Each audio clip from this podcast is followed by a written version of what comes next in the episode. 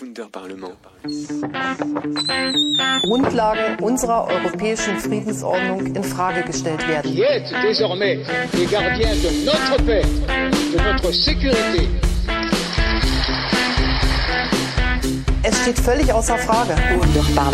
respete la voluntad democrática de los españoles y no les obligue por su razón. Kom maar tot een ander en waar je krijgt wat je verdient. Beste vrienden, ook hier Bonjour à toutes et à tous, il est 17h, vous êtes bien à l'écoute de Radio MNE ou de Radio RBS et tout de suite c'est le Wonder Parlement. Votre émission qui tente de décrypter l'actualité de la politique de l'Union Européenne et pour cela nous sommes en direct du Parlement Européen de Strasbourg. Suivez-nous sur les internets Instagram, Facebook et Twitter. Nous sommes en votre compagnie jusqu'à 18h, en images et en direct sur le Facebook de Radio MNE et sur europhonica.eu. Europhonica, c'est le réseau européen de radio libre.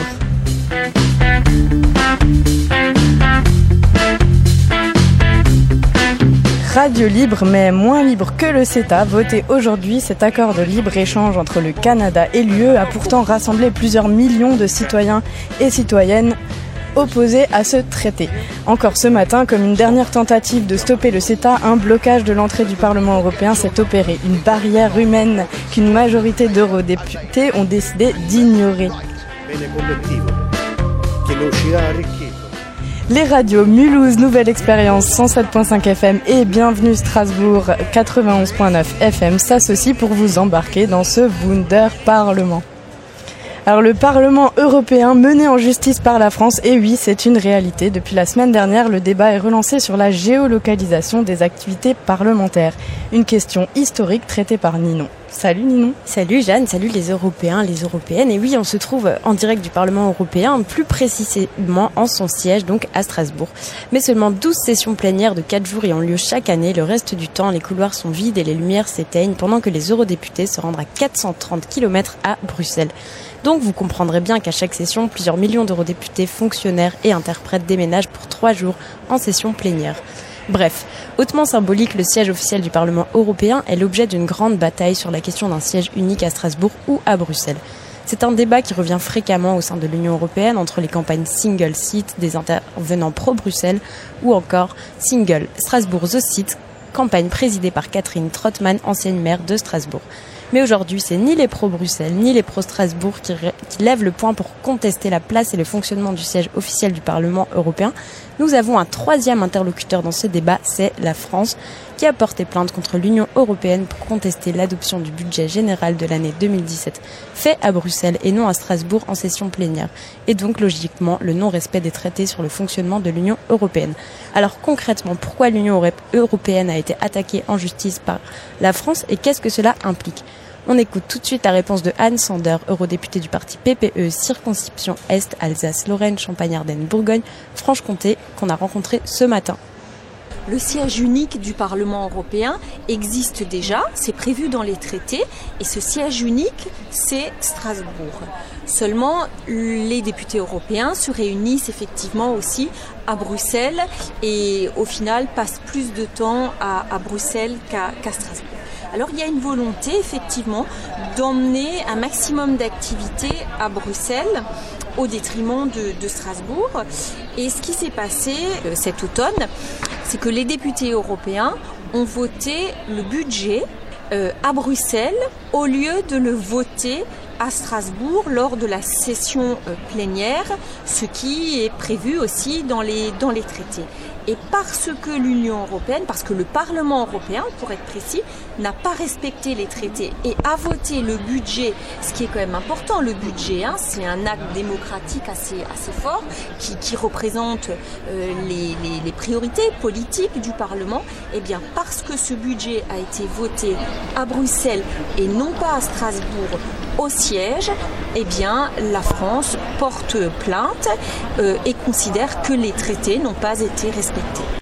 Vous venez de l'entendre, Anne Sander, eurodéputée du PPE, le Parti populaire européen, qui nous expliquait pourquoi la France a porté plainte contre l'UE, donc pour non-respect des traités sur le fonctionnement de l'Union européenne, notamment à cause du vote du budget général que disposera l'UE pour l'année 2017 qui a été fait à Bruxelles et non à Strasbourg? D'ailleurs, un budget qui s'élève à plus de 157 milliards pour les engagements et plus de 134 milliards pour les paiements. Ce budget a été approuvé à 438 voix pour, 194 contre et 7 abstentions. On est donc en effet loin d'avoir rassemblé tous les votants parce que, je le rappelle, l'Union européenne est constituée de 751 eurodéputés. La question d'un siège unique à Bruxelles ou à Strasbourg suscite beaucoup d'interrogations. Par exemple, le coût des déplacements, tant par l'argent investi que par les retombées écologiques, la question de la bureaucratie ou encore celle de l'histoire de la création de l'Europe et du Parlement européen. Les pro-Bruxelles ont plusieurs arguments contre l'euro-métropole alsacienne. J'en ai également discuté avec Anne Sander, eurodéputée PPE, qu'on écoute tout de suite le député européen qui vit dans sa circonscription, dans son territoire, que le lundi matin il vienne à Strasbourg ou à Bruxelles et que le jeudi après-midi il parte de Strasbourg ou de Bruxelles pour rentrer chez lui, là encore c'est exactement et le même coût financier et le même coût écologique, donc c'est un mauvais euh, débat. Moi, je crois que les gens qui attaquent Strasbourg, ce sont surtout des gens qui sont opposés à l'idée de l'Europe que représente Strasbourg. Strasbourg, c'est quand même l'idée d'une Europe, eh déjà qui s'est construite sur, euh, les cendres hein, euh, des différentes guerres, alors évidemment de la Deuxième Guerre mondiale, mais des conflits précédents euh, aussi. Donc c'est l'Europe de la paix, c'est l'Europe des citoyens, parce que Strasbourg représente oui, la, voix, la voix des citoyens, que ce soit au Parlement, que ce soit avec le Conseil de l'Europe, etc. Donc les gens qui sont contre Strasbourg, ils veulent pas de cette cette Europe. Eux, ils sont plutôt favorables à une Europe uniquement économique, commerciale financière. Et, Bruxelles, ça symbolise euh, davantage cette Europe-là. Petit rappel, c'est à Strasbourg, ville frontière et valeur de symbole de la réconciliation franco-allemande au lendemain de la Seconde Guerre mondiale qu'est née la première institution, le Conseil de l'Europe. Puis les activités institutionnelles se sont intensifiées, ce qui donna naissance à une commission, un conseil et au Parlement européen. D'après certaines campagnes pro-Strasbourg, certains iront même jusqu'à dire que Bruxelles c'est la bureaucratie, tandis que Strasbourg c'est la démocratie.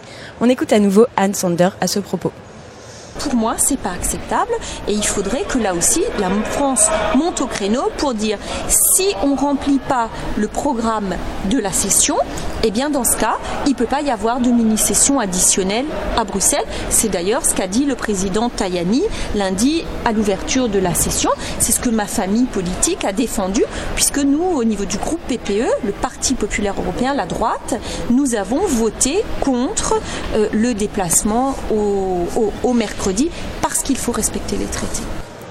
Merci à Anne Sander, eurodéputée du PPE, synonyme des Républicains en France et membre de la circonscription euh, Grand Est, euh, d'avoir répondu au micro de radio MNE au sujet de la plainte qu'a déposée la France à l'encontre du Parlement européen. Et pour finir ce sujet, mais aussi parce qu'il paraît que Strasbourg, Strasbourg est l'Europe des citoyens, je suis allée demander aux Strasbourgeois que j'ai croisés dans la rue ce qu'ils feraient à l'intérieur du Parlement européen si un jour celui-ci sera inactif. On écoute tout de suite ce micro-trottoir. Ok, du coup, alors, petite question, qu'est-ce que tu ferais euh, comme, euh, qu'est-ce que tu déploierais comme activité dans le Parlement européen euh, en cas d'inactivité totale du Parlement européen de Strasbourg?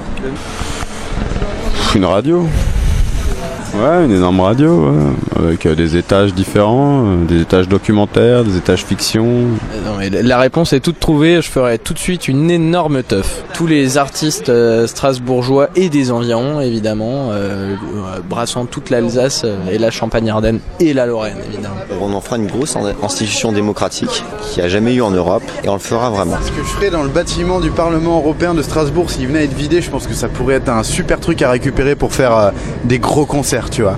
Genre, genre le, tu sais, le, cercle avec le, bâtiment euh, Weiss là à l'entrée, tu vois, c'est un truc rond, avec un petit groupe qui joue au centre, tu vois, avec le son c'est nickel, et t'as le public genre à tous les étages comme ça qui fait yeah et tout machin, ça peut être, ça peut être génial, ça peut être génial.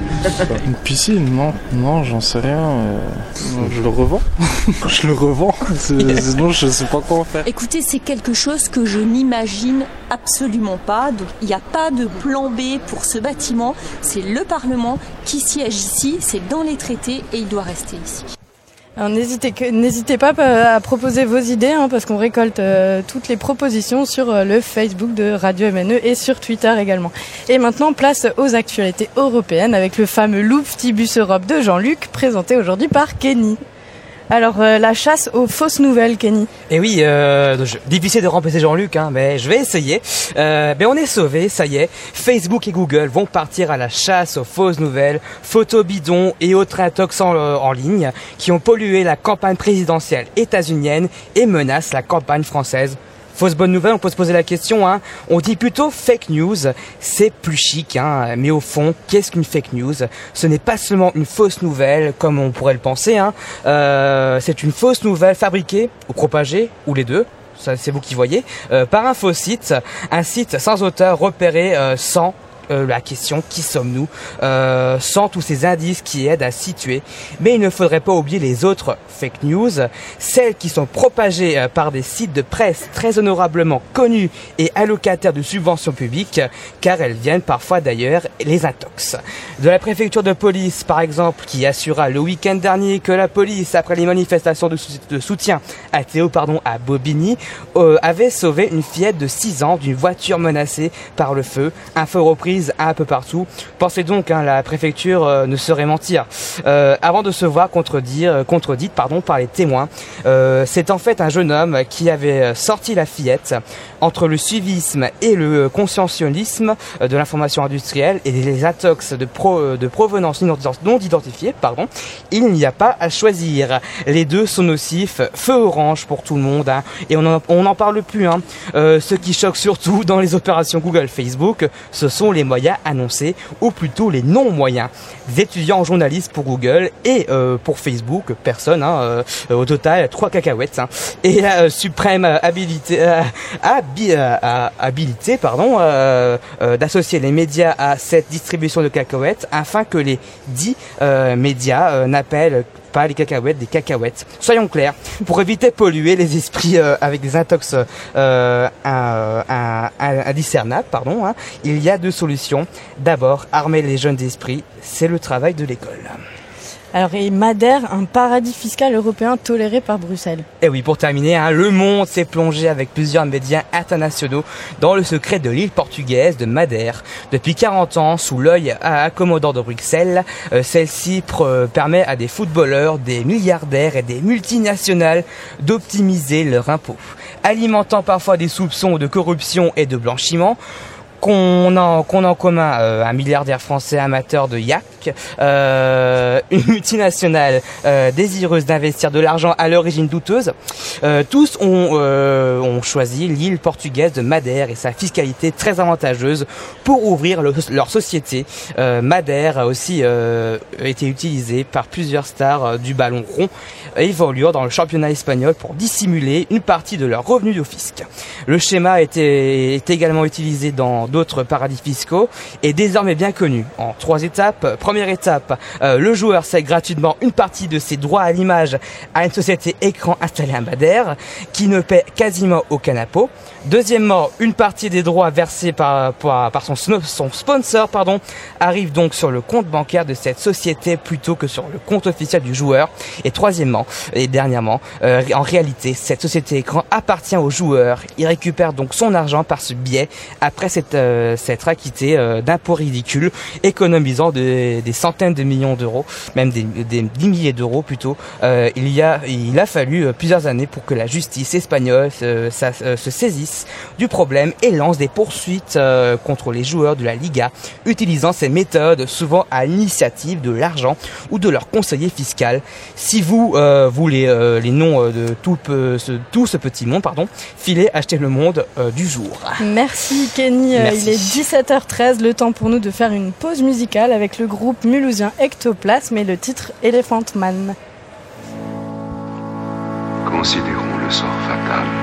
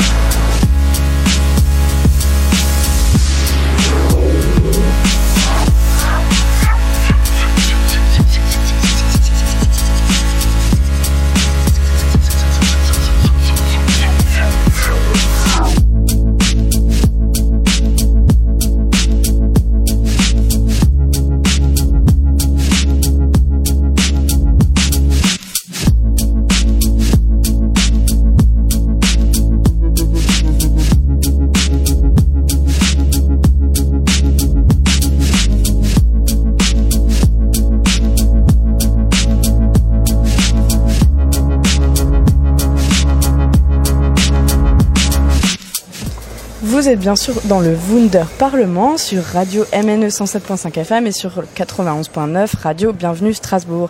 Bien sûr, vous pouvez nous suivre aussi sur les internets et aujourd'hui, euh, rendez-vous sur le Facebook euh, pour nous voir en direct vidéo.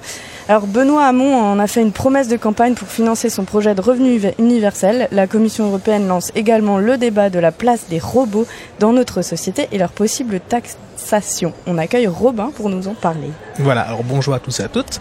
Euh, c'est Robin Micro pour ma toute première chronique d'une future longue série, j'espère. Et aujourd'hui, en direct du Parlement, je vais vous parler d'un débat qui a lieu il y a une heure à peu près. Il concerne nos amis les robots, leurs droits et aussi l'éthique de leurs créateurs. Donc pour le moment, au niveau de l'Europe, tout ce qu'on sait, c'est qu'on n'y connaît rien. Il faudrait donc créer une espèce d'entité, une agence, pour commencer à se poser les bonnes questions et mettre en place les bons contrôles. Pour le sujet, ça reste très vaste. J'ai abordé quelques interrogations soulevées par le groupe de travail monté par le Parlement. J'en ai repris les grandes lignes et j'ai demandé l'avis à quelques Alsaciens plus ou moins éclairés sur le sujet. Soyez-vous prêt à remplacer votre médecin généraliste par une machine dans votre salon? Parce que le médecin généraliste, c'est un, un humain et puis il est plus à même de comprendre le problème des humains comme vous et moi. Nos amis médecins sont donc heureux de savoir qu'il reste toujours la référence face à une machine programmée pour nous analyser. Quoique. Est-ce que vous auriez confiance dans les fabricants de robots Pour justement qu'ils soient sans défaut et sans danger pour la, pour la population? Je pense que c'est quelque chose qui va prendre du temps, mais je pense qu'au bout d'un moment, on va finir par y faire confiance. Il y a beaucoup de choses aujourd'hui, on fait déjà confiance. Quand on réserve un billet pour le train sur Internet, par exemple, on fait déjà 100% confiance à la réservation sur Internet. Donc après, pour des trucs plus poussés, comme vous avez dit au début, le, médecin généraliste, c'est quelque chose qui prendrait déjà beaucoup de temps euh, avant de, de, faire confiance à ce genre de choses. Mais je pense que si ça si ça venait à arriver après, après un certain temps et beaucoup d'essais de plusieurs personnes un peu courageuses, je pense qu'au bout d'un moment, on finirait par faire confiance à, à cette machine. Ouais. Donc pour ce passant, les machines finiront par faire partie des mœurs. Dans 20, 30 ou 40 ans, nous serons donc potentiellement à même de leur confier euh, nos réservations de train ainsi que notre santé, et probablement bien d'autres choses encore. Mais avant d'en arriver là, il va nous donner leur avis sur la confiance à mettre dans les fabricants. Avez-vous confiance dans les fabricants des robots? Est-ce qu'au niveau de l'éthique en général, est-ce que vous pensez qu'on peut avoir confiance? Pas du tout. Euh, ça me fait penser un peu au roman de George Orwell, 1984.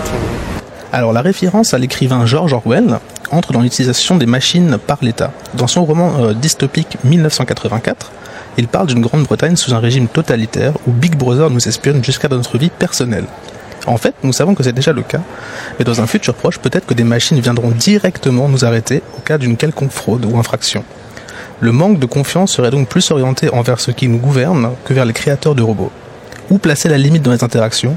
Les Robocop seront-ils autonomes et envoyés par des vraies forces de l'ordre bien en chair? Cela nous amène à penser que les machines pourront certainement communiquer entre elles et sans passer par un humain. Et dans ce cas, tout est imaginable. Est-ce que vous aurez peur d'un complot entre frigo et votre grippin? Ah oui On ne sait jamais ce qui, ce qui peut arriver. Alors, est-ce que c'est un manque de confiance ou de la paranoïa? Est-ce que si les machines peuvent communiquer entre elles, est-ce que vous auriez peur d'un complot entre votre frigo et votre grippin? Ouais, complètement. Surtout que mon frigo me regarde euh, avec une loupe assez étrange en ce moment, je le, soupçonne. Mais ce futur si réjouissant qui nous tend les bras, il est pour quand? D'ici combien d'années imaginez-vous que tous les robots nous côtoient naturellement dans la rue, par exemple? D'ici une, bonne cinquantaine d'années, je pense quand même. vu, vu l'évolution aujourd'hui, euh, bon après ça devient de plus en plus difficile de, progresser. On a fait déjà des tellement gros pas depuis, euh, depuis une cinquantaine d'années que je pense que je pense pas, d'ici une cinquantaine d'années, on pourra croiser euh, quelques robots se balader dans la rue et, leur gratter des cigarettes éventuellement. Nous avons chacun notre vision sur l'utilité des robots et de sa potentielle complexité de l'éthique qu'il devra et que celui qui le créera devra respecter. Beaucoup d'abus potentiels nous sautent aux yeux et le Parlement va devoir, dans les prochaines années, statuer sur comment réguler sans en prendre le contrôle. Il va falloir aussi réfléchir à notre démarche de consommateur, car nous jouerons assurément un rôle dans le choix des outils robotiques de demain. Quoi qu'il en soit, du grippin au Robocop, sans oublier le Roboclop, j'espère qu'avant un lendemain malsain, nous arriverons à mettre un stop à nos tourmenteurs de demain. Merci euh, Robin, vous êtes toujours sur euh, Radio MNE 107.5 et RBS 91.9, également en direct de europhonica.eu et sur le Facebook de Radio MNE. Euh, nous en parlions au début de cette émission, c'est maintenant au tour d'Esther, Andrea et Amélie d'aborder un thème brûlant pour cette session plénière, le CETA. Salut. En effet, euh, salut. En effet, Jeanne, euh, le, le CETA, c'est le sujet de la journée. à midi aujourd'hui, le Parlement européen à Strasbourg a voté en faveur du traité de libre-échange entre l'Union européenne et le Canada, qui vise à libéraliser les échanges et encourager les investissements de part et d'autre. Le texte a été approuvé par 408 voix contre 254, donc quand même majorité. Le texte sera donc appliqué en partie dès le mois d'avril 2017. Et je dis en partie car certains points doivent encore être ratifiés par l'ensemble des parlements nationaux et régionaux de l'Union européenne. Cela prendra du temps, mais c'est tout de même 95% du texte qui sera appliqué. Pour une meilleure compréhension de nos auditeurs et nos auditrices, définissons ce qu'est le CETA. C'est un acronyme qui veut dire Accord économique et commercial global. C'est un traité de libre-échange entre l'Europe et le Canada, on le disait. Vous vous, rappelez les débats autour du TTIP du TAFTA il y a peu? Eh bien, c'était un traité similaire qui devait se conclure avec les États-Unis et qui a été rejeté parce que trop libéral. Pour être concret, le CETA, c'est un accord qui permettrait d'augmenter de 25% les échanges commerciaux déjà existants entre l'UE et le Canada. Dit comme ça, c'est plutôt positif et Andrea, dans quelques instants, nous donnera les arguments en faveur de cet accord. Mais les risques sont nombreux et ils toucheront les citoyens européens, comme vous et moi, dans les domaines de la santé, l'alimentation, l'agriculture et les lois sur le travail, entre autres. Par ailleurs, il donnera un poids très important aux multinationales dans les négociations. Le peuple ne sera pas consulté sur des décisions qui les toucheront directement. Nous écoutons les arguments d'Amélie qui propose, qui s'oppose au CETA dans quelques instants. Aujourd'hui, l'eurodéputé britannique Diane James a parlé, je cite, d'abandon du sens commun. Le Parlement aurait, dit-elle, succombé à la logique des grandes entreprises. Aujourd'hui, nous avons pris une décision très décevante, dit-elle enfin. Fin de citation. Pascal Lamy, lui, parlait plutôt en faveur du CETA ce matin sur France Inter. Il affirmait que la globalisation et les échanges font des gagnants et des perdants. C'est un processus douloureux parce qu'efficace et efficace parce que douloureux. On écoute Mathilde Dupré qui travaille pour un think tank représentant la société civile. Elle nous explique ce qu'est un think tank et le rôle qu'il joue dans la réflexion démocratique. Alors un think tank c'est une association et notre conseil d'administration est composé de, chercheurs, euh, notamment en sciences économiques, euh, français et européens, et nord-américains aussi d'ailleurs. Euh, et donc on produit un certain nombre de, notes, d'analyses, on publie des, livres aussi sur un certain nombre de, de, sujets économiques, et on essaye de participer au débat public sur, sur les questions à la fois de finances, d'économie et de quelles sont les, les mesures économiques euh, dont on a besoin pour euh, euh, faire la transition écologique et, énergétique aujourd'hui. Donc est-ce que ce, ce traité est tout de même en discussion depuis 2009, cette année donc, pour atteindre un accord, mais qui semble fragile Andrea et Mélie vont vous faire le point quant aux arguments recevables pro et anti-CETA. Andrea, tu commences, explique-nous pourquoi le CETA est une bonne chose. Ah bon, premièrement, je voudrais préciser que le CETA est un accord économique et commercial global, global qui soutient le libre-échange et qui est destiné à faire du Canada notre partenaire. Les principaux avantages que cet accord apportera sont par exemple une croissance économique de 20%. D'après une étude d'impact faite l'an dernier par deux chercheurs de l'université Tufts basée aux États-Unis, les PNB, autrement dit les recettes et dépenses publiques des pays européens et du Canada, diminueraient de 0,2% chaque année. Pas d'augmentation en vue donc, et les recettes prévisionnelles liées à cet accord sont de 12 milliards, ce qui ne représente qu'un pour cent du PIB des 28 membres, euh, pays membres. On aura aussi la possibilité de participer à des marchés publics au Canada. Mais inversement, le Canada pourra proposer ses services à nos pays européens et ce, sans favoriser dans un premier temps les entreprises locales. C'est donc les grosses entreprises qui auront une fois de plus la part du lion. C'est un accord qui va encourager les touristes À vrai dire, euh, libre-échange ne veut pas dire libre circulation de personnes. Mais permettra aux entreprises de se développer davantage, d'ouvrir de nouvelles filiales au Canada? Exactement. Et permettre aussi aux entreprises états-uniennes d'ouvrir de nouvelles filiales au Canada afin de bénéficier de l'accord et des avantages qui leur avaient été refusés lors du rejet du TAFTA. L'accord assurera une meilleure reconnaissance mutuelle des diplômes des travailleurs entre Europe et Canada? C'est déjà quelque chose qui est en place. De nombreux Français, par exemple, partent pour le Canada où ils ont de meilleures conditions de travail et de reconnaissance de compétences. Sans doute est-ce un bon point, en effet, mais c'est pas révolutionnaire. En effet, l'Union européenne et le Canada sont déjà partenaires depuis longtemps je pense que cet accord va fortifier en fait les relations déjà existantes. Oui, en tirant vers le bas les, les, normes et les contrôles, en favorisant la voix des entreprises les plus influentes déjà et en remettant en question les principes basiques et réglementaires des États européens. En fait, les deux pays reposent sur des valeurs communes et sont en faveur de la démocratie, des libertés fondamentales, de la protection des droits de l'homme et du libre-échange. C'est vrai, mais l'argument selon lequel le Canada est sympa et que l'on devrait faire affaire avec eux parce qu'il est moins agressif que les États-Unis, c'est un argument populiste et il n'a aucun poids. Le libre-échange n'a pas de capital sympathie. Il s'étend et représente les intérêts des entreprises suffisamment riches pour être présentes partout. Ça, c'est seulement un protectionnisme exagéré qui pourra stopper cette collaboration, qui pourrait nous fournir les moyens nécessaires pour créer notre avenir. Alors, d'une part, l'Union européenne est tout à fait capable de créer son propre avenir. Après tout, nous sommes 28 pays. Hein. D'autre part, sans parler de protectionnisme extrême, pourquoi les entreprises locales ne pourraient-elles pas au moins avoir la possibilité de décrocher des marchés au premier round? Et si elles ne convenaient pas, ouvrir l'appel d'offres aux entreprises plus grandes, étrangères et soumises au même cahier des charges et traitées de façon équitable? En plus, je vous invite à regarder un peu la situation globale car vous allez comprendre qu'entre l'hostilité de Trump et la Chine, l'Europe doit renforcer sa position internationale et a besoin d'un allié stratégique comme le Canada qui partage les mêmes valeurs et les mêmes idées. C'est vrai, mais n'est-ce pas un brin populiste que de brandir l'argument anti-Trump qui, soit dit en passant, représente un pays qui est aussi en faveur de la démocratie, des libertés fondamentales et du libre-échange jusqu'à récemment? Et par ailleurs, l'argument anti-Obama était brandi lorsqu'il était encore en poste. L'Union européenne aurait dû prendre plus de temps pour débattre des clauses afin de protéger ses citoyens européens. Cela ne voulait pas dire qu'aucun accord ne serait jamais passé avec le Canada. La précipitation n'est jamais bonne, et surtout pas lorsqu'elle implique des textes longs de 1600 pages et complètement incompréhensibles par les citoyens lambda. Il ne s'agit pas de précipitation, il fait sept ans que les négociations sont en, cours, sont en cours. Oui, mais les citoyens européens n'en ont eu connaissance que bien plus tard, en septembre 2014. Et il est du devoir des membres du Parlement d'écouter la rumeur de la rue et les revendications de la société civile lorsqu'elles se font si importantes et qu'un traité comme le CETA engage la vie et le devenir de 500 millions de personnes pour les années à venir. Ce n'est pas une décision qu'on prend à la légère. C'est aussi important de mentionner que l'accord facilitera l'accès sur le marché canadien pour les entreprises de toutes dimensions. Il ne va pas compromettre les régulations déjà existantes dans l'Union européenne et il ne va pas arrêter notre évolution, mais va la soutenir. Le CETA prévoit que le marché canadien ouvre ses portes aux entreprises à hauteur de 30% contre 10 actuellement. C'est une augmentation plutôt légère quand on sait que l'Europe ouvre déjà ses portes aux entreprises étrangères à hauteur de 90%. Si l'accord était équitable, le Canada ne devrait pas s'aligner sur l'Union européenne? Et d'autre part, on peut rappeler que le NAFTA, qui est l'accord de libre-échange entre les pays d'Amérique du Nord, avait aussi eu l'idée de faire évoluer euh, leurs pays respectifs et de créer de l'emploi. Et pourtant, cela n'a pas empêché le dumping social et la fermeture de nombreuses entreprises qui se sont délocalisées de plus en plus vers le sud où les salaires sont plus bas.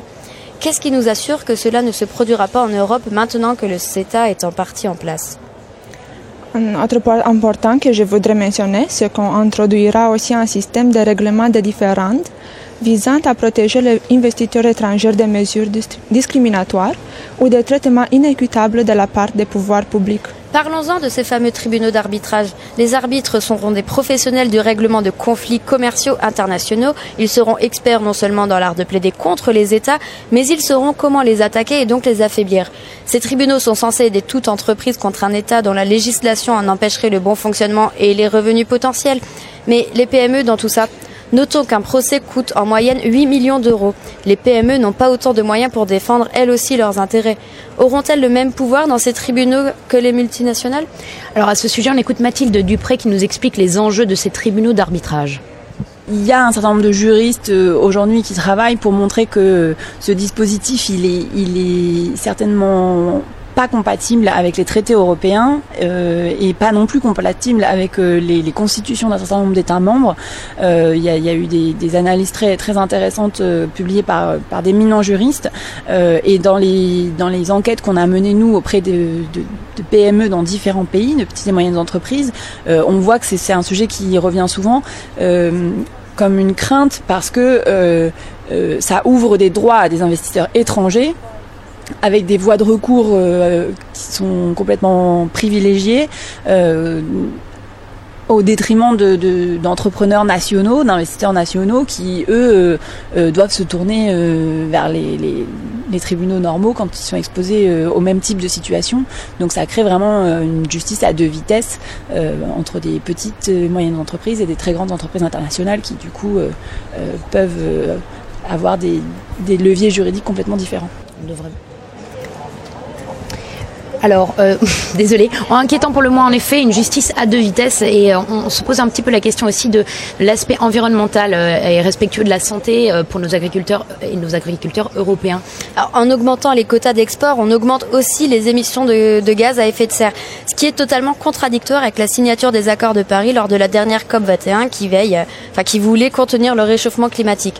Ajoutons qu'en accueillant sur nos sols européens les marchandises canadiennes, ce sont nos agriculteurs qui ne pourront pas rivaliser contre les Nord-Américains qui feront eux profiter aux consommateurs européens de prix attractifs pour leur bœuf euh, aux hormones et les légumes OGM. Ah bon, au contraire, une des clauses de CETA est de respecter les lois du pays européen dans lesquelles s'implante une entreprise canadienne. Il n'y aura pas de convergence des normes, c'est-à-dire que si une loi canadienne est au moins avantageuse pour les citoyens européens, alors c'est la loi européenne qui primera. Il y aura des comités de réflexion autour des flux juridiques pour les situations nouvelles qui découleront de ces traités sans précédent. Justement, bien que les négociations ont commencé il y a sept ans, il n'empêche qu'aujourd'hui encore le processus n'est pas mature. Comme le disait hier Maria Arena, eurodéputée belge du Parti social et démocrate, les eurodéputés auraient dû prendre davantage de temps pour se battre pour des clauses qui risquaient de mettre à mal leur population.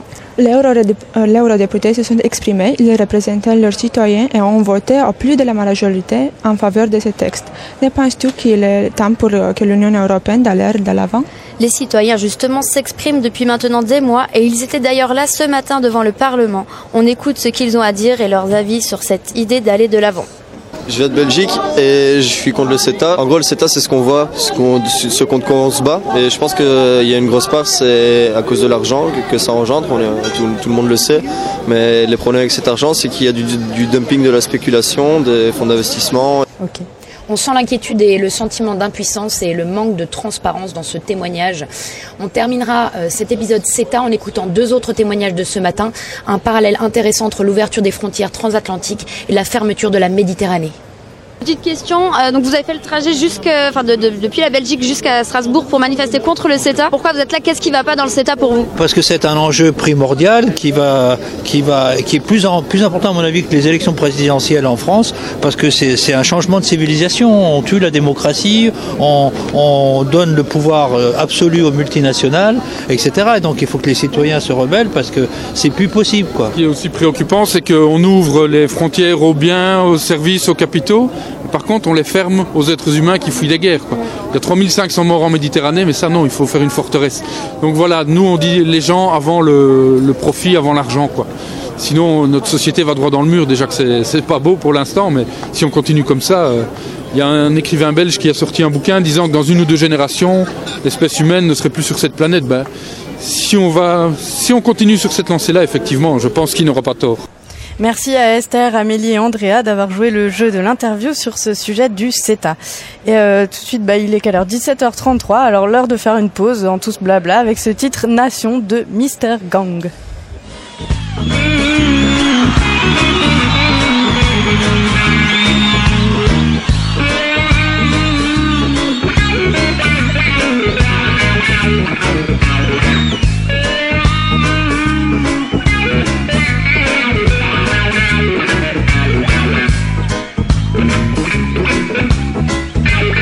Nation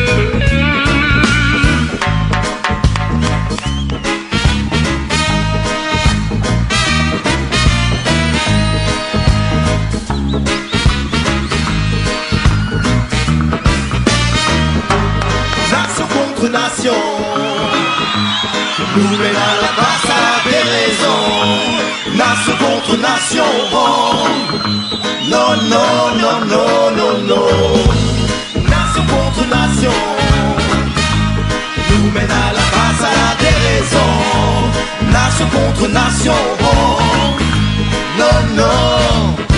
Ça fait mal de voir des enfants grandir sous des rafales de balles. Au fond d'un ghetto à l'écart de nos capitales yeah. Là où la misère au quotidien mène le bal Qu'adviendra-t-il de ces enfants? Ça me fait mal, ça me fait mal Nation contre nation, Mister Gang, il est 17h35 et n'oubliez pas que vous pouvez nous retrouver en direct sur Facebook, sur les ondes du 107.5 à Mulhouse et du 91.9 à Strasbourg. Nous retrouvons Lucas pour faire un point sur une euh, régénération des institutions de l'Union Européenne, notamment après le rapport Verhofstadt. À toi Lucas. C'est ça. Bonjour à toutes euh, et à tous déjà. Donc euh, je vais, je vous retrouve euh, pour un point sur le futur de l'Union européenne, de ce dans ce merveilleux endroit qu'est le Parlement européen. Hier, 14 février, jour de la Saint-Valentin ou PSG Barcelone pour les plus sportifs, eut lieu une session plénière à propos de la réforme entre guillemets de l'Union européenne. C'est environ une soixantaine de députés qui ont pris part au débat. Pourquoi entre guillemets? Tout simplement car cela n'est pas si simple à mettre en œuvre. Face à la déception des hommes politiques, des entreprises et surtout du peuple, la question est venue à se poser. Doit-on changer le fonctionnement de l'Union européenne? Parmi les réformes envisageables évoquées ce matin, beaucoup ont parlé du budget alloué à l'Union européenne. Certains disent qu'il n'est pas assez important, d'autres qu'il l'est trop. Mais au moins, la majeure partie de l'hémicycle était d'accord sur un point. Il faut se rassembler. Plusieurs eurodéputés, qu'ils soient de gauche ou de droite, l'ont très clairement compris. Suite au Brexit et ses conséquences qui restent un sujet sensible au sein du Parlement, l'Europe veut être plus soudée que jamais. Donc différents rapports ont été rédigés, mais pourquoi faire? Il y a le rapport Bressobrock, le rapport Böge-Berès et, et enfin le rapport Verhofstadt, qui a déjà fait parler de lui ces précédents mois, notamment avec ces trois points qui ont marqué les esprits. L'amaigrissement de la Commission européenne, un ministre européen des Finances ainsi qu'un budget pour la zone euro. Rappelons quand même que le, rapport Verhofstadt a été publié le 20 décembre 2016, tandis que les deux autres rapports sont très récents. Ces rapports sont censés permettre aux chefs européens de décider des mesures judicieuses selon leurs auteurs, à prendre pour une meilleure gestion européenne des divers points qui sont en discussion depuis ces derniers mois. Ces rapports sont là en tant que conseil, c'est-à-dire que certains points de ces rapports seront peut-être modifiés ou tout simplement non adoptés. Mais qu'y a-t-il dans ces rapports? Pour généraliser ces trois rapports se concentre sur plusieurs points. Ce qu'il y a à changer au Parlement européen ainsi qu'à la Commission européenne, l'appui de députés européens sur les idées des rapporteurs, l'avis de la Commission des budgets et l'avis de la Commission du contrôle budgétaire. À travers ces points, l'auteur de ce rapport démontre son avis personnel, s'appuie sur des jugements d'autres députés, en sa faveur bien sûr, et donne son avis sur la gestion du budget de l'Union européenne, en outre l'argument qui influence le plus, évidemment. Je vous laisse écouter le discours qu'a effectué Franz Timmermans, l'un des vice-présidents de la Commission européenne qui était en déplacement au Parlement hier lors de la session plénière en question. La Commission est convaincue que notre premier devoir sera de nous concentrer sur les problèmes, les défis, les solutions, les politiques qui nous unissent. En effet, en ces temps troublés, nous avons besoin d'unité pour rester forts. Et de plus, dans les traités actuels, il est possible d'améliorer notre fonctionnement. C'est d'ailleurs ce que souligne le rapport Bresso-Brock et c'est ce qui nous a été clairement exprimé ce matin par les rapporteurs. Euh, pour ce qui est du rapport Bug et Berès, il n'a été adopté qu'hier soir et je dirais que notre objectif commun est de parvenir à une union économique et monétaire plus résiliente et plus prospère, avec plus de capacités pour faire face aux chocs budgétaires et chocs économiques inattendus. Il faut également qu'il y ait une plus grande convergence entre les États et leurs économies. Mais pourquoi écrire des rapports et quand seront-ils votés? C'est lors du sommet de Rome le 25 mars prochain que seront présentés ces différents rapports afin de créer un livre blanc. Tout d'abord, qu'est-ce qu'un livre blanc Un livre blanc est un recueil d'informations destiné à un public défini par l'auteur et à des objectifs précis. Le livre blanc contient un ensemble argumenté de propositions d'actions communautaires dans un domaine spécifique. Ils doivent se concrétiser par des décisions et une politique concertée pour le cas de l'Europe. Du coup, quelles sont les suites envisageables après ce livre blanc? Une réforme sur le fonctionnement de l'Union européenne Un seul siège européen à Bruxelles On ne sait pas encore, mais ceci sera traité lors du sommet de Rome le 25 mars après la célébration des 60 ans du traité de Rome. Les 27 pays de l'Union européenne seront représentés au centre des congrès de la capitale italienne. La manifestation durera 3h30 durant lesquelles la société civile interviendra. Quelques membres du Parlement européens et représentants politiques effectueront une table ronde afin de décider des mesures pouvant être prises. Enfin, une marche sera organisée dans Rome avec le hashtag March for Europe 2017 que je vous invite à suivre le 25 mars. Mais en conclusion, on retient quoi? L'avancée vers le changement pour l'Europe. C'est vrai qu'il est temps d'une mise à jour. Le monde évolue et on sent que l'Europe peine à suivre et c'est justement là notre incompréhension envers celle-ci. 27 pays se sont réunis sous un drapeau afin de s'entraider. Et ce samedi 25 mars 2017 peut, peut être un tremplin pour l'Union européenne si l'on mobilise les moyens adéquats pour rendre la crédibilité de l'Europe au monde entier. C'est tout pour moi. Merci beaucoup. Euh, on vous rappelle que donc on est toujours sur Radio MN 107.5 FM à Mulhouse et sur euh, Radio RBS 91.9 à Strasbourg. Bien sûr, en direct sur Facebook et europhonica.eu. Euh, alors, un écologiste à la tête de la République d'Autriche, le grand gagnant sur les populistes du pays, c'est le portrait du mois avec Andrea. Non, c'est moi. Qui n'est pas là. C'est toi qui le fais, Oui, c'est moi qui je suis désolée. Alors, ok, Estelle, Estelle de RBS. Oui, bonjour à tous. Alors voilà, donc moi je vais vous parler de l'homme du mois. Donc l'homme du mois, euh, c'est un chef d'État, donc il s'agit du président de la République d'Autriche. Donc il s'appelle Alexander van der Bellen, il a 73 ans et vous avez beaucoup entendu parler de lui en mai et en décembre dernier parce qu'il a remporté l'élection présidentielle, donc comme l'a dit Jeanne, face à un candidat d'extrême droite qui s'appelle Norbert, euh, Norbert pardon, Hofer. Alors bon, vous allez me dire que c'est très bien tout ça, hein, mais qu'est-ce que, en quoi ça en fait un homme, du- l'homme du mois Eh bien tout simplement parce qu'Alexander van der Bellen a été hier le premier chef d'État européen à faire sa première visite officielle dans son pays, non pas dans un État, mais au Parlement européen et donc à toute l'Union européenne. Visite ô combien symbolique car il s'est exprimé devant le Parlement européen réuni en assemblée plénière et a tenu un véritable plaidoyer pour une Europe unie. Alors pourtant, euh, il est écologiste, hein, mais il sait à peine s'il a fait allusion dans son discours à l'écologie et au développement durable. Euh, il s'est plutôt présenté comme un Européen et fier de l'être. Alors d'entrée, le président Van der Bellen a rappelé sa conviction profonde de l'Europe et il en tire de son histoire personnelle. Ma mère était estonienne. Elle parlait trois langues, l'estonien, le russe et l'allemand. Mon père était culturellement un russe, mais ethniquement, il était un Européen de l'Ouest.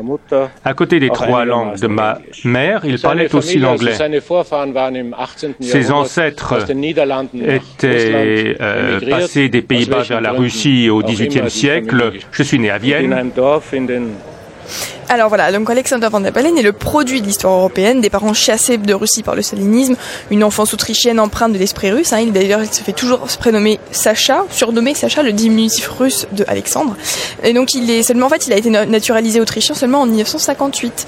Euh, il avait 14 ans, donc il revendique fièrement ses origines européennes. Et notez que le jour de son investiture, le 26 janvier dernier, euh, il a même ainsi commencé son discours en disant mes parents n'étaient pas autrichiens, je suis né de parents réfugiés et maintenant je me tiens devant vous en tant que président euh, et il fait certainement écho évidemment à la crise migratoire que connaît l'Europe depuis plusieurs euh, années maintenant. Alors Van der Bellen est un Européen convaincu, il a remporté donc une bataille comme l'a dit Jeanne contre le nationalisme, contre le populisme et alors qu'avec le Brexit où il s'étale des eurosceptiques n'ont jamais été aussi nombreux, il fait un appel un rappel fondamental. Quels sont les grands problèmes qui seraient mieux résolus au niveau d'un État individuel, que ce soit euh, les réfugiés, que ce soit les migrations, que ce soit les mutations climatiques, que ce soit l'énergie, que ce soit le chômage, la pauvreté, la guerre, euh, les déplacements, la violence, la terreur vouloir résoudre toutes ces questions-là au niveau national plutôt que de euh, l'Union européenne, c'est quelque chose de ridicule. Si tant est qu'on peut le résoudre, cela ne pourra être résolu que en commun. Voilà, Van der Bellen, donc c'est un Européen convaincu qui sait que l'Europe est à bout de souffle.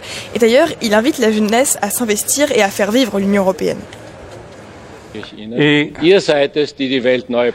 ces jeunes, ce sont eux qui vont bâtir le monde de demain, ce sont eux qui vont aussi bâtir l'Europe. Et nous avons besoin des jeunes, nous avons besoin de votre contradiction et de vos talents et de votre confiance. En tout cas, nous autres anciens ne devons pas permettre que l'on euh, dérobe l'Europe aux plus jeunes. Ne pas dérober l'Europe aux plus jeunes, laisser leur, laisser, laisser pardon, les jeunes parler avec leurs talents et leurs convictions. Voilà ce que Alexandre Van der Bellen euh, comment la, manière dont il promeut l'Europe et dont il veut refonder l'Europe au moment où, comme on l'a souligné tout à l'heure, les eurodéputés commencent à réfléchir et à discuter et à débattre de la refondation de l'Union européenne. Et alors quand cette année 2017, on fêtera les 60 ans du traité de Rome, hein, Lucas en a parlé tout à l'heure, le traité fondateur de l'Union européenne qui a créé les institutions mais surtout le marché commun entre les États, Van der Bellen fait un rappel essentiel. Donc, gardons la confiance. L'idée européenne est une grande chose, elle est unique. Et elle vaut toutes les peines. L'Europe vaut toutes les peines. Voilà le message de notre homme du mois qui conclut son discours en rappelant que, euh, en rappelant les, pardon, les quelques vers de la poétesse euh, écossaise Sarah Williams qui l'applique à l'Europe. J'ai trop aimé ces étoiles pour craindre l'obscurité. Merci Estelle, euh, notre correspondante RBS. on va passer maintenant aux tribulations de Bartek. Bartek qui s'est penché sur la situation des femmes dans l'Union européenne. le sujet n'est pas à l'ordre du jour, mais vu l'état de la condition féminine, peut-être faudrait-il en parler à chaque session plénière, non? Et oui, oui, oui, le sujet d'une importance primordiale, mais qui n'est pas à l'ordre du jour au Parlement européen aujourd'hui, et euh, c'est celui des violences faites aux femmes. Voilà. Euh, depuis quelques années, le manque de confiance dans les institutions et euh, dans les dirigeants qui ne travaillent que pour certains groupes d'intérêts privés électoraux, mais en surface une certaine montée de la pensée totalitaire dans les esprits de, des citoyens européens. Cette montée de la pensée extrême s'exprime très souvent par le repli et par le non-respect des droits des femmes et des minorités. Le problème les problèmes ne sont pas seulement présents dans les nouveaux pays de l'Union européenne comme la Pologne qui envisageait d'interdire complètement l'avortement alors que l'IVG est déjà interdite ou comme la Turquie qui fait partie du Conseil d'Europe mais qui ne cesse de fermer des dizaines d'associations luttant contre les discriminations et violences envers les femmes. Dans les pays fondateurs de l'Union européenne où en 2015, 122 femmes en France et plus de 135 femmes en Italie sont mortes sous les coups de leurs conjoints. J'ai rencontré Simona Lanzoni, vice-présidente de la Fondation Pangea et membre de Grevio, un groupe d'experts du Conseil de l'Europe qui lutte contre la violence sur les femmes, pour lui poser les questions sur l'impact de la montée de cette pensée totalitaire sur les droits des femmes. Moi, personnellement, je m'occupe euh, des droits des femmes et de lutte contre les discriminations sur les droits des femmes pour l'avancement des droits et les contrastes sur la violence. C'est clair que euh, la montée des, groupes euh, très conservatoires, c'est ça pousse sûrement sur une restriction des droits des femmes et sur ça pousse directement sur une, restriction de l'avancement des droits des femmes. En particulier, les premières choses qui se voient, c'est une attaque aux femmes mêmes. On voit par exemple euh, sur l'interruption volontaire de la grossesse, euh, sur l'avortement clairement, et, sur toute une possibilité aussi des femmes de participer et avoir une vie active euh, au travail. ça veut dire que l'austérité aussi, ça va mettre aussi les femmes dans une précarité majeure que les hommes, dans un gender pay gap majeur. Et il y a, il pourrait y avoir aussi une augmentation des, violences, mais qui ne soit pas reportée aux institutions parce qu'il y a un manque de, confiance en face des institutions, il y a un manque de confiance sur le fait qu'il peut y avoir, qu'il soit fait de la justice. Et il y aura sûrement une augmentation des de violences, de l'invisibilité des violences, simplement parce que euh, d'un côté, il y a euh, plus de confiance dans les institutions. Et de l'autre côté, il n'y a pas possibilité vraiment de trouver un travail, de trouver des, services sociaux qui sont dans la possibilité de donner des vraies réponses.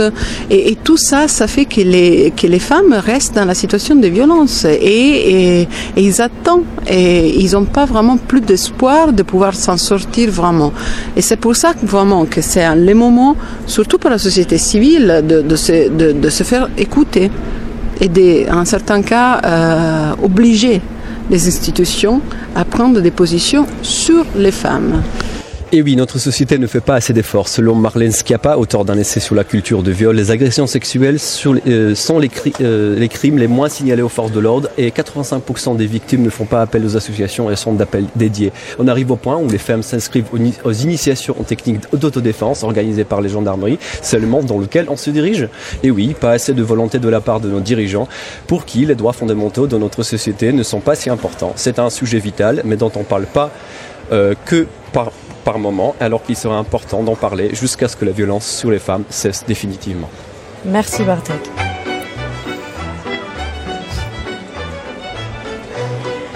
Ok, après, euh, donc euh, on entend en fond une musique traditionnelle euh, roumaine. On a avec nous Andrea qui nous vient de Roumanie et Kenny, donc pour nous parler du pays du mois, la Roumanie. Effectivement, pour localiser géographiquement, c'est au sud-est de l'Europe, dont les pays voisins sont la Serbie ou encore la Moldavie. La Roumanie est le septième pays le plus peuplé de l'Union Européenne et le neuvième par sa superficie.